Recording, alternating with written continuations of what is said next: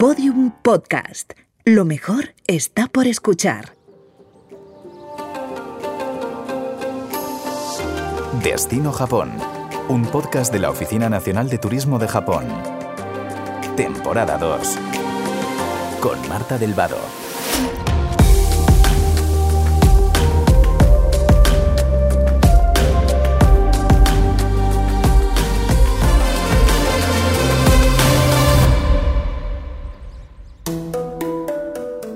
Tengo la teoría de que un viaje empieza mucho antes de poner el primer pie en el destino. El inicio está en ese momento en el que decides hacerlo, sacas el mapa y comienzas a imaginarlo. ¿No te parece que este puede ser un buen momento para ir a Japón? Yo al menos estoy ya preparando mi viaje a este país, que me apetece mucho conocer, y lo comparto con todos vosotros que posiblemente también tengáis en mente ese viaje. Y para ello estoy hablando con personas que han visitado este país fascinante para tomar nota de sus experiencias japonesas y conocer a través suya lugares, costumbres, claves para entender mejor el contexto y disfrutar desde ya, desde este inicio, esta aventura que nos va a llevar a Japón. Hoy tengo el privilegio de charlar con alguien que conoce muy bien ese país, nos va a ayudar a, planear nuestro viaje con consejos, nos va a ayudar a entender la cultura japonesa, su filosofía, partiendo del deporte. Damián Quintero es número uno del ranking mundial de karate, medalla de plata en kata individual en Tokio 2020. Hola Damián. Hola, ¿qué tal? ¿Cómo estás?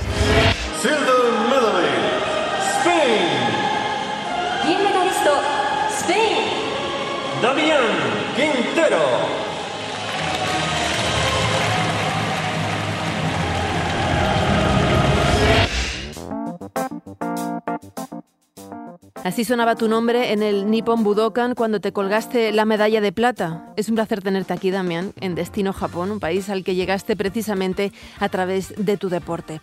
Eres uno de los mejores karatecas del mundo, con un palmarés fantástico, y tu conexión con Japón empieza en Málaga, cuando eras niño. Ahora nos lo vas a contar.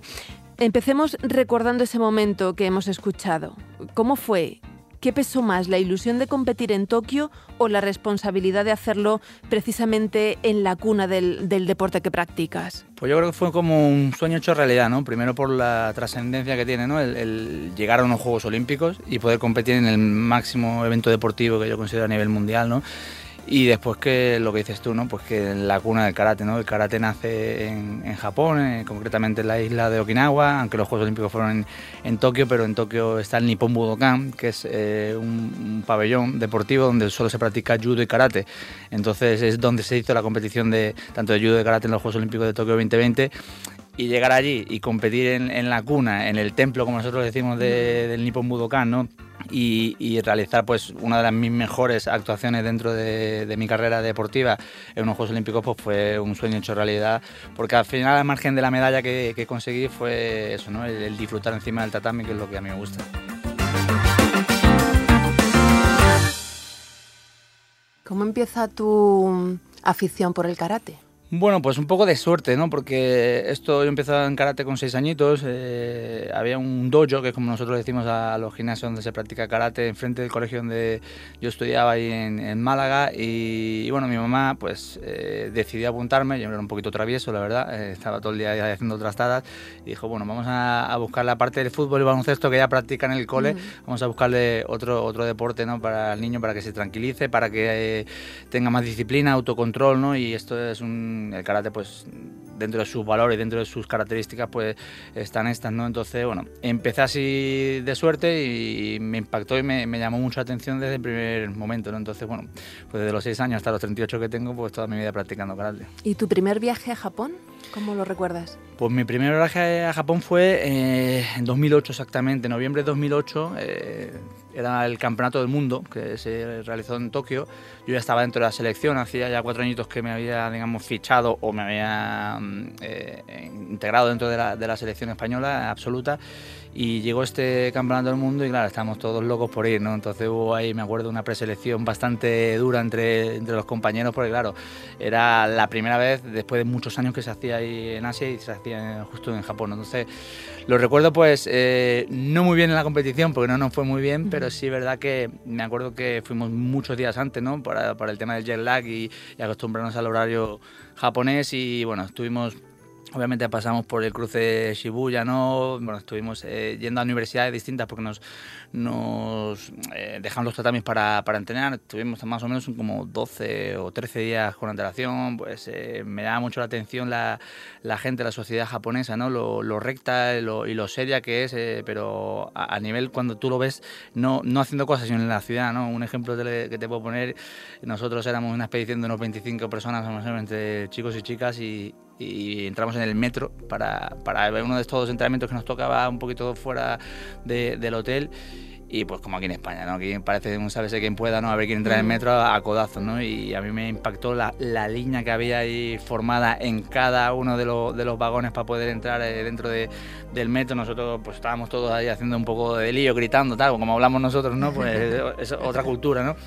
Y claro, y hasta que nos dimos cuenta dijimos, oye, señores, que estamos en otro país, oye, vamos a, a intentar integrarnos dentro de su cultura y hacerlo también bien, ¿no? Pero, bueno, muchas cosas que, que vi allí, pero bueno, me, llamó mucho la atención sobre todo eso, ¿no? Eh, esa sociedad tan, tan buena que, que tiene y tan respetuosa con, con, el prójimo, ¿no? Y con su país mismo. Es que de lo poco que sé del karate, y tú me, tú me corriges, ¿eh? es que tiene toda una filosofía detrás, o sea, es mucho más que un, un deporte, un, mucho más que una técnica de lucha, es un arte. Eh, que quienes lo practicáis decís que os hace incluso mejores personas porque implica eso, el respeto al otro. Y leyendo a raíz de lo que dice sobre, sobre Japón, esta palabra, respeto, ha sido como, o es una característica que todo el mundo que me habla de Japón la repite, ¿no? El respeto del espacio público, respeto a la naturaleza, respeto a, a las tradiciones ancestrales, respeto a sus mayores. Uh -huh. eh, ¿Dirías que es uno de los valores del, del, karate que está presente también en, eso, en la cultura japonesa? Completamente, el respeto y la humildad. Es siempre lo suelo decir, ¿no? Todos los deportes tienen mucho, muchos valores, ¿no? Pero el nuestro tiene unos más arraigados y son sobre todo el respeto y la humildad. Y te cuento, eh, nosotros cuando empezamos a, a entrenar, Primero que dentro del tatami da igual el cinturón de grado que tengas, eh, somos todos iguales, ¿no? La, la, única autoridad que hay está el sensei, ¿no? Es el maestro que tenemos, ¿no? Y siempre se empieza un entrenamiento saludando al sensei y después saludándose entre compañeros. Y cuando acabas igual, se saluda entre compañeros y se acaba saludando al sensei, ¿no? Pues por respeto que tienes al maestro que te está enseñando eh, la práctica de karate, ¿no? Y el respeto que tienes hacia tus compañeros, ¿no? Un poco lo que se debería ver en las aulas, ¿no? Mm. Y después en la competición pues pasa exactamente lo mismo, ¿no? Antes de, de, enfrentarte, que va a ser un enfrentamiento, no te voy a decir de vida a muerte, porque hoy en día competimos por una medalla, ¿no? Pero, pero sí es verdad que cuando empieza el enfrentamiento tú te saludas con el adversario, saludas a los jueces y cuando termina el enfrentamiento es lo mismo, ¿no? De hecho, puedes ver muchos campeonatos, sobre todo en la, en la, categoría de kata, que es lo que realizo yo, que no es el combate en sí como, como es el kumite, que tú terminas eh, el kata, ganas y todavía no lo celebras hasta que te bajas del tatami, ¿no? Primero estás saludando a tu adversario y una vez que ya, ya te relajas, pues cuando lo empiezas a celebrar, ¿no? Que, que tampoco lo vería yo mal, ¿no? De, de, celebrarlo porque al final se está luchando por una medalla, sí. es algo, algo bonito, ¿no? Pero está tan instaurado dentro de, de, esa filosofía de vida que tú comentabas, este deporte que yo practico como karate como deporte, pero sí es verdad que viene un arte marcial, ¿no? Que está tan involucrado en ello que, que, bueno, que al final lo extrapolas también a tu vida personal, a tu vida laboral y a, y a la sociedad en sí. ¿no? Destino Japón.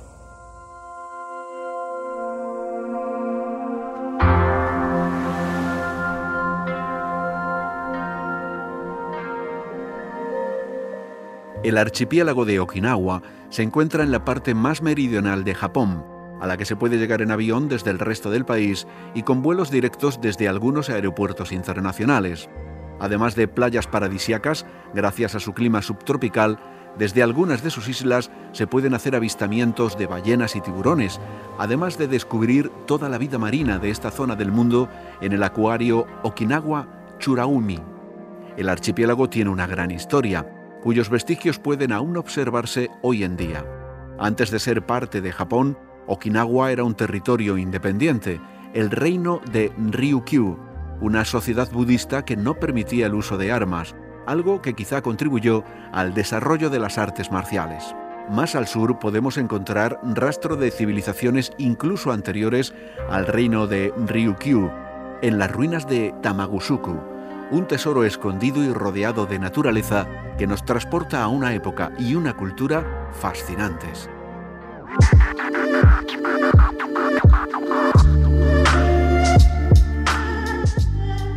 El karate que tanto te apasiona nació en Okinawa. A tu juicio, ¿cuál es la particularidad de Okinawa con respecto al resto de Japón? ¿no? ¿Qué, la, la hace singular?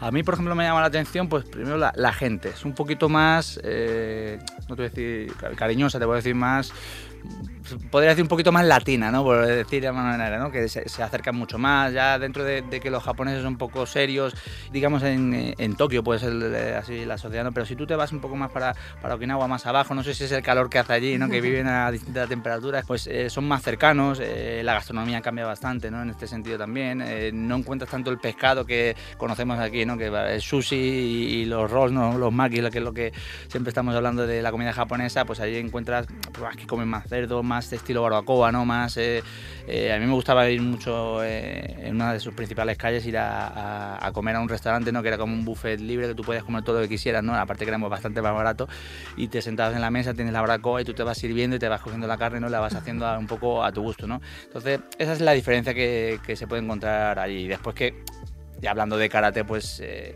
nosotros íbamos, viajamos para allá para, entrenar pues mejor que, incluso en, la, en Tokio o en otras ciudades de Japón. He leído en tu novela Aventuras en Japón, tu novela infantil, El Camino de los Oscuros, sobre el Festival de Obon. ¿Qué, festividad es esta? Bueno, ¿Me ha parecido particular? Eh, sí, no, no, eso es, al, final es una festividad que se, que se realiza allí también en Okinawa, ¿no? Lo, lo que quise yo hacer dentro del libro es eh, obviamente hablar de karate, de los valores, ¿no? Es una, novela que es infantil, que va dirigida hacia, hacia niños, ¿no? Entonces, lo que quería trasladar toda esta serie de valores, pero ponerlo alrededor de, un, festivo, alrededor de un, icono como es el Castillo de Suri, ¿no? Y, me, enlazaba todo muy bien, ¿no? El karate, la creación en Okinawa, estos niños que traviesos como yo en su momento, ¿no? Que se escapaban para, para meterse ahí dentro del castillo, por la noche, ¿no? Para, y bueno, y, una aventura alrededor de, toda esa cultura japonesa, ¿no? Para que la gente un poco también se, se, llegue y que hay mucho adulto que también la ha leído, ¿no? Y, me ha dicho que le ha gustado incluso más que a sus propios hijos, ¿no? Y, y bueno, estoy ahí a lo mejor dándole vueltas para, para seguir a ver una segunda parte, ¿no? Háblame de las playas de Okinawa, porque es un, para mí es un must, es una parada que tengo que hacer. Sí, sí, en Oya tienes que ir, la verdad. Pues son arena muy blanca, se ve arena de verdad, ¿no? Es, es, esas aguas que no están frías, que te apetece meterte, ¿no? Eh, de hecho, uno de los viajes que hice, pues hicimos un entrenamiento ahí con bastante autoridades de, de, Okinawa y, bueno, mis, mi máximo rival, que es Ryo Kiyuna, que, que, bueno, nos llevamos muy bien también porque hemos entrenado juntos y junto con su entrenador y mi entrenador pues viajamos para allá a, convivir realmente, ¿no? Y esa convivencia que hicimos dentro de, esas playas, pues bueno, pues también practicamos karate y bueno, pues seguramente cuando tú vayas ahí te pongas a tomar el sol, pues habrá alguien practicando un arte marcial cerca. Oye, y el tema de que sea una de las poblaciones más longevas del mundo, ¿tiene que ver con esta gastronomía particular que, que nos hablabas? Sí, yo creo que la gastronomía, yo creo que la manera de cuidarse en cuanto a, salud, eh, es una sociedad bastante deportista, es una sociedad que, que cree mucho en, Mira, por ejemplo, hay muchos karatecas que ya cuando se van haciendo grandes, eh, obviamente pues esa explosividad, esa fuerza que puedo tener yo ahora mismo que estoy en competición ya la vas perdiendo, ¿no? Y llega un momento que tú tienes que relajar y y haces un karate un poco más espiritual, ¿no? Más de respiración. Hay otras artes marciales como el tai chi, ¿no? Que trabajan mm. mucho esto. Entonces es una sociedad que tú vas por los parques y, ves a te puedo decir a lo mejor grupo de 15, 20 personas que, son viejitos, ¿no? Que a lo mejor tendrán entre 70 y 80 años, están practicando ahí su arte marcial, su tai chi. Entonces creo que ellos mismos, ya no solo la, la comida que, que es bastante más sana que en, otros países en general por, por, lo que consumen, sino ellos mismos también pues eso, creen en, la respiración, en la salud mental, en, que se tienen que cuidar, pues por eso pues, llegan a, a, tantos, tantos años de vida. El 60% de la población de Okinawa vive en la ciudad de Naha, destino imprescindible en tu visita a las islas y punto de salida para explorar todo lo que esta prefectura tiene que ofrecer. En la calle Kokusai-dori descubrirás la gastronomía tradicional que permite a los japoneses de Okinawa ser los más longevos del mundo. De día y de noche Kokusai Dori es centro de reunión para turistas y locales por igual, un lugar donde comer, comprar y hasta bailar disfrutando de una animada vida nocturna.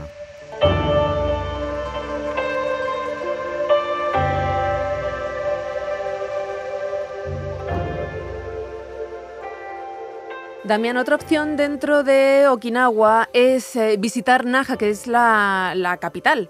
Cuando tú llegas a, Okinawa, aterrizas en, Naha. Mm, ¿Qué, nos puedes contar de esta ciudad?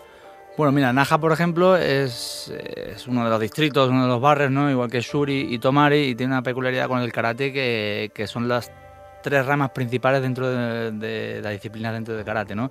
Entonces eran, eran estilos de karate distintos porque si estamos hablando de hace mucho, mucho, mucho tiempo, el karate realmente estaba oculto, no, no se permitía practicar karate, ¿no? Entonces la, los clanes o las distintas familias pues eh, practicaban sus propios estilos. En la clandestinidad. En la clandestinidad exactamente, ¿no? Nada al exterior y lo iban pasando de padres a, hijos, ¿no? Pues Naja es uno de los principales eh, estilos. De hecho, yo compito o, me formé dentro del mundo del karate en el estilo de Naja y dentro de, Naja está la, escuela de Goju Ryu, que es como yo practico. Yo empecé a practicar y bueno, pues por ahí, por ejemplo, está la, calle principal que es Kokusai Dori, ¿no? Que aparte que es la calle principal y la más conocida pues por las tiendas y por los restaurantes. Como corazón comercial de, la capital de, Okinawa.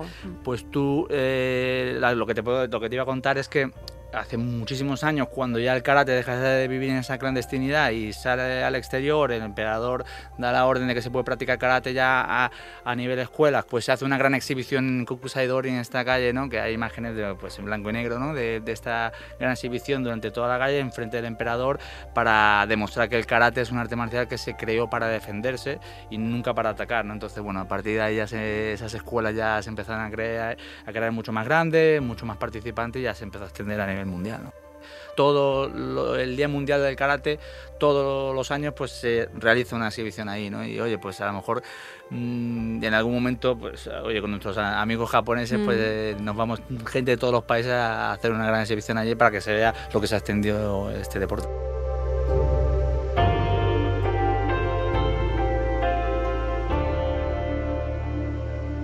Vengo hacia ti con mis manos vacías.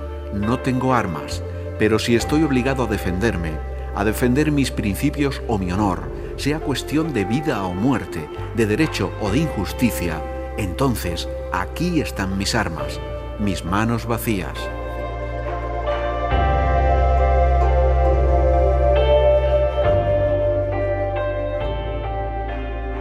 Este es un fragmento del Bubishi, el libro que ha acompañado a la historia del karate durante cientos de años. Literalmente, la palabra karate significa eso, camino de manos vacías, por ser un arte marcial defensivo, no agresivo. El Bubishi es una colección de ensayos sobre filosofía, metafísica, historia o médicos ligados a este deporte, recopilados en un solo tomo con orígenes inciertos y que todavía hoy sirve de manual para deportistas de todo el mundo.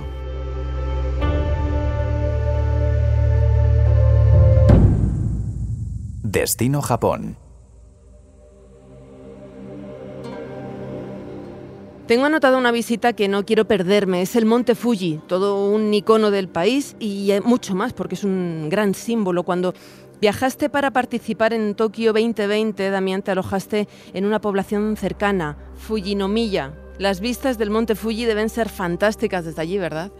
Ya la, última concentración de los Juegos Olímpicos en julio del 2021 y llegamos, bueno, llegamos de noche, de madrugada, cansados después de todo el viaje, ¿no? Y por la mañana nos levantamos a desayunar y estamos en un Ryukan, que es un hotel típico de allí, ¿no? Sí. Y estamos solos eh, los, españoles, vaya, fisio, mi compañera, mi entrenador, eh, el presidente y el director técnico. No había nadie más, excepto las cuatro personas que nos cuidaban allí, que nos trataban, la verdad, excepcional.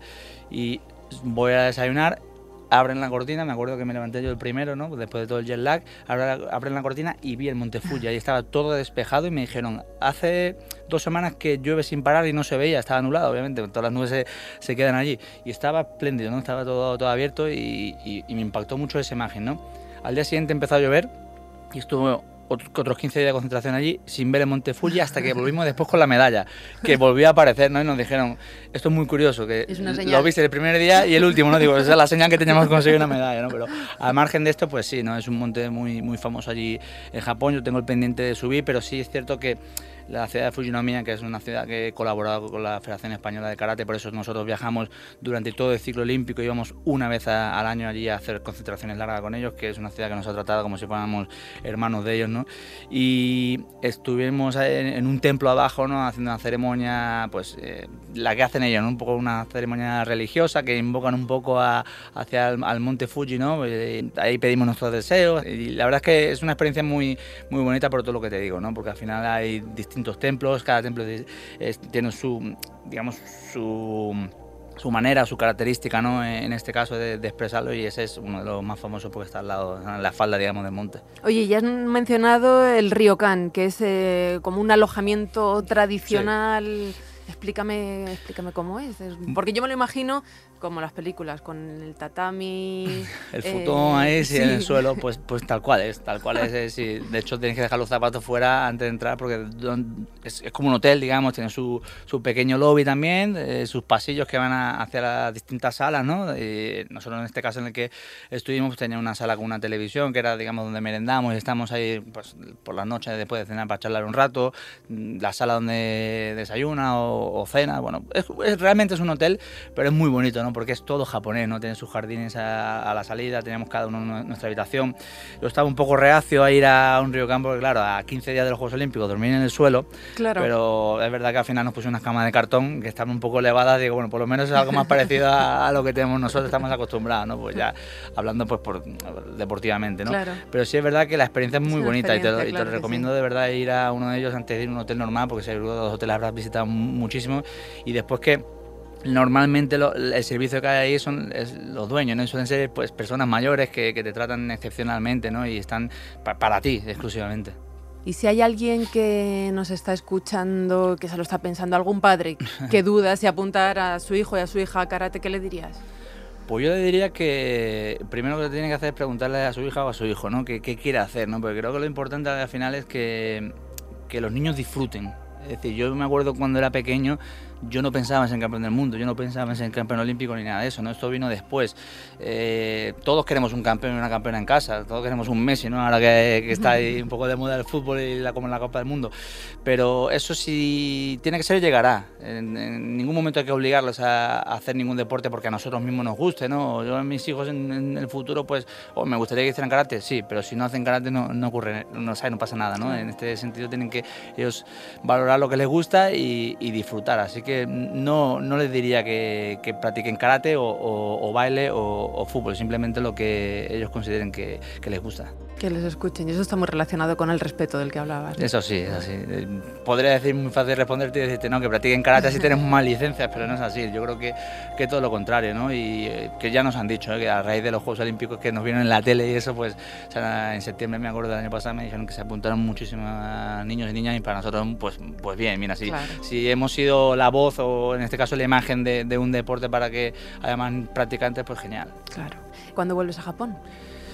Pues si todo va bien, eh, creo que el próximo abril o mayo tengo una prueba de circuito mundial en Fukuoka, una ciudad que no conozco, así que bueno, pues eh, me apetece ir para allá y a lo mejor me paso por Finomía a ver ahí a los amigos, ¿no? y a subir al Monte Fuji. Sí, sí. Damián Quintero, medallista olímpico número uno del ranking mundial de karate y uno de nuestros deportistas de referencia, muchísimas gracias por acompañarnos en este destino Japón. Un placer estar con vosotros. Destino Japón. Un podcast de la Oficina Nacional de Turismo de Japón. Una producción de Podium Podcast ya disponible en los principales agregadores.